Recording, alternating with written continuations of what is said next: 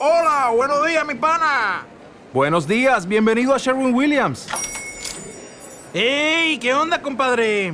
¿Qué onda? Ya tengo lista la pintura que ordenaste en el ProPlus app. Con más de 6.000 representantes en nuestras tiendas listos para atenderte en tu idioma y beneficios para contratistas que encontrarás en aliadopro.com. En Sherwin Williams somos el aliado del PRO.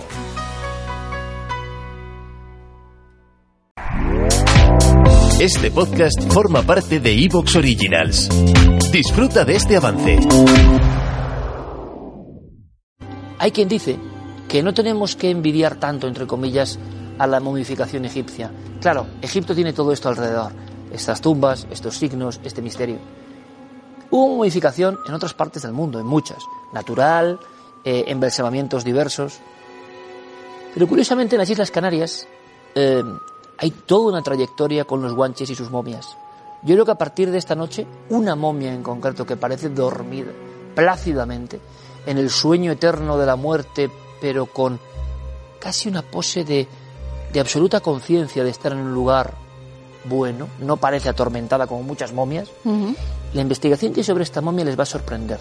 Bueno, eh, el traslado incluso estuvo lleno de códigos de película de espías, pero ocurrió en la capital de España y en la noche. Bueno, vamos a conocer los secretos de esa momia guanche y yo les apuesto lo que quieran que les va a apasionar.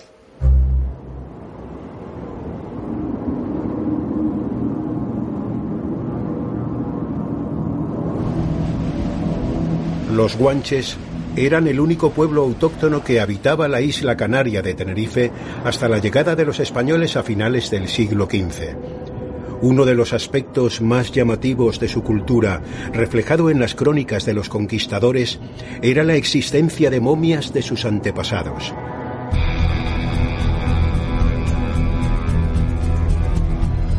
Una de ellas, y quizá muy poco conocida, es la de un personaje masculino que se encuentra actualmente en el Museo Arqueológico Nacional, en Madrid, y que recientemente fue sometida a una batería de pruebas científicas buscando resolver los misterios que encierra. ¿Qué se ha hecho con, con, estas momias guanches? Pues es una investigación realmente apasionante, eh, multidisciplinar, en el que se ha aplicado la máxima tecnología médica y forense para tratar de descubrir las, los interrogantes que todavía tiene, los muchísimos interrogantes que tiene la cultura guanche. Eh, ¿Cuáles han sido estas pruebas? Esta momia se trasladó en una noche de, del mes de junio a la clínica Quirón. Tuvo que hacerse una operación muy sofisticada, muy medida, porque esa noche no podía llover. Se midió para que se sacaran estas momias a partir de las 11 de la noche. Son unos camiones especiales que no tienen ninguna vibración.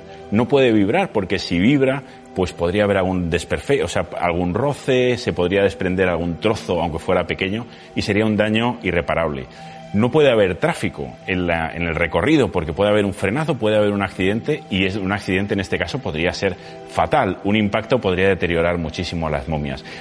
A medianoche de un domingo se sometieron a un TAC.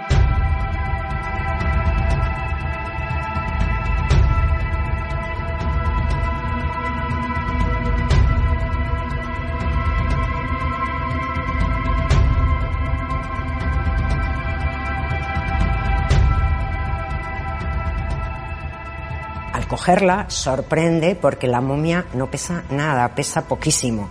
Eso no quiere decir que la puedas coger ni mucho menos de cualquier manera. Eran personas altas, más altas que los que venían de la, de la península, ¿no? Esta mmm, momia ahora mide unos 62. Eso quiere decir que pudo medir fácilmente unos 70 o más. Eran altos, no eran gigantes, pero sí eran altos. También me parece una momia fascinante por la placidez de su expresión, porque es una momia que parece que está dormida. Es una momia, evidentemente, pero es una momia como dulce, por decirlo de alguna expresión dulce, plácida mejor, ¿no? Eh, no como otras momias que resultan hasta terroríficas, ¿no? Entonces siempre me ha parecido una momia muy serena y luego esa posición del cuerpo y lo bien conservada que está.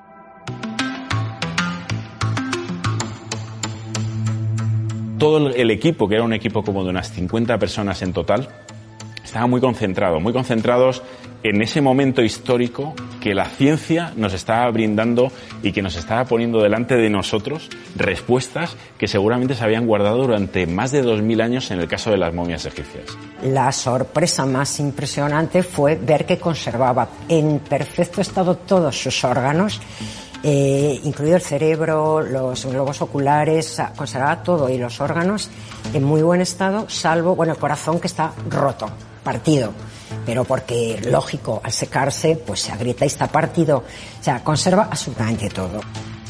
Los médicos se dieron cuenta muy rápido de que el estado de conservación de la momia guanche era mejor que el de las momias egipcias.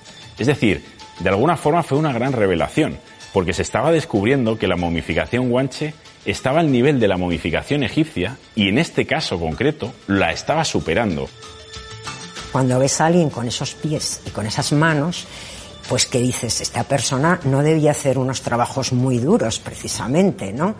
Eh, todas estas cosas, sabiendo que además la momificación no era algo generalizado entre la población guanche, sino que pues solamente la clase alta, la élite de la población era la que se momificaba, nos está diciendo que este era un personaje importante dentro de su comunidad. ¿Quién era? Era un Mencey, no lo sabemos, o simplemente, o era uno de los nobles dentro, pero era un personaje destacado dentro de su comunidad. No conocemos mm, cuál es el motivo de su muerte. Mm, pero probablemente pues una muerte natural, pero nada de traumatismos. ¿De cuándo es esta momia? Porque hacemos consultas, ¿no? Entre los siglos IV, el siglo XV. Bien, pero nos interesa saber cuándo vivió esta momia.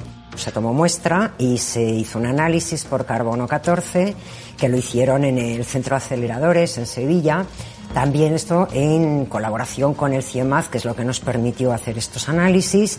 Entonces, la fecha eh, nos dio entre mediados del siglo XII, 1154, 1260.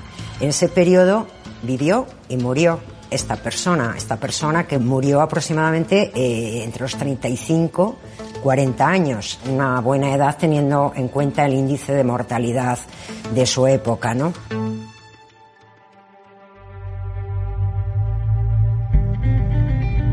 Como colofón de esta nueva investigación de la momia, el equipo interdisciplinar decidió ponerle cara, es decir, un rostro a partir de técnicas modernas de reconstrucción.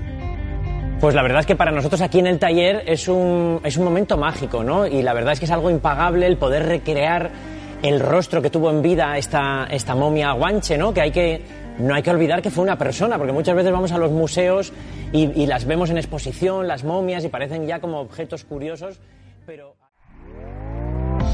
¿Te está gustando lo que escuchas?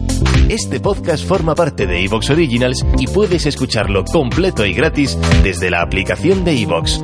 Instálala desde tu store y suscríbete a él para no perderte ningún episodio.